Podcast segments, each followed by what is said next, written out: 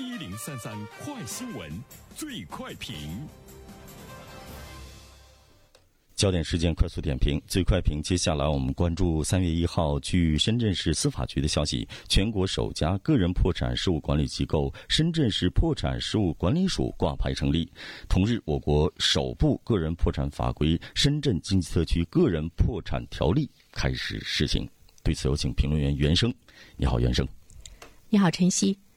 个人破产条例呢，首先呢是在深圳来实行。其实呢，它是有着非常重大的意义啊。我们注意到呢，是在深圳呢这座城市，因为呢跟深圳这座城市它比较成熟的市场经济，以及呢当地的营商环境，还有呢诚信体系的完善，包括呢这个诚信的民众的基础，都有着非常紧密的关系啊。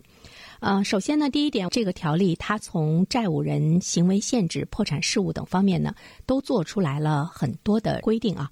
它呢是通过个人破产获得债务免责的同时，也将受到呢消费。职业资格、收入分配等相关行为方面的限制，它是呢一部救济法，它是个人破产制度的最本质的意义。在个人破产条例中，更希望的呢是破产者他能够获得一新生。如果呢他遵守行为限制，没有破产欺诈，这样的话呢就可以对他依法免除没有清偿的债务，让他。重获新生，和债权人双方来实现一种债务清理和经济的重生，能够呢达到呢一种和解、救济、保护呢是它最本质的意义。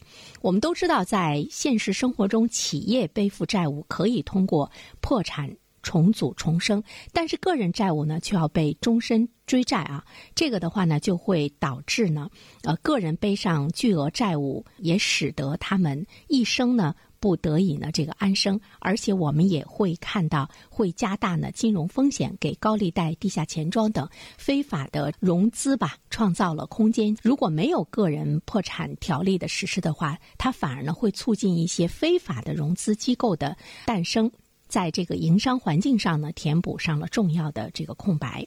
第二点的话呢，诚实守信是呢破产条例的最大的前提。有很多人说：“哎呦，那是不是我经营不善，我宣布破产就可以了？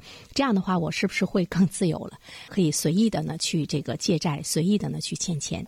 其实呢，我们想要声明的是，个人破产保护它。”保护的是诚信而不幸的人，这个幸呢是幸运啊，诚信而不幸运的人，不是那些自身有着偿债能力，但是呢却要耍各种手段不去还钱的老赖们。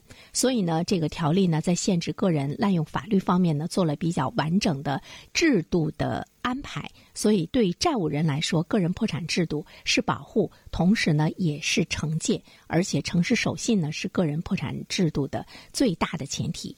第三方面呢，我们想说的是，为什么在深圳来这个实行个人破产条例，跟深圳这座城市的特点呢有着非常紧密的关系。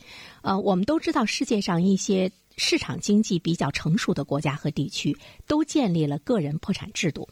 世界银行呢，也将办理破产情况作为营商环境评价体系的考核的指标。深圳经济特区个人破产制度，它其实呢是在全国率先补足了市场主体救治的制度空白，在个人层面上呢，也是完善了市场主体有序退出的机制。西方发达国家，它早期的。商业繁荣的一个重要的原因是个人破产法的出现和发展。这就是说，最早的时候呢，在西方来讲，它先出现的是个人破产，它呢是公司企业破产法的基础。企业破产是个人破产的一个不断的放大和延伸。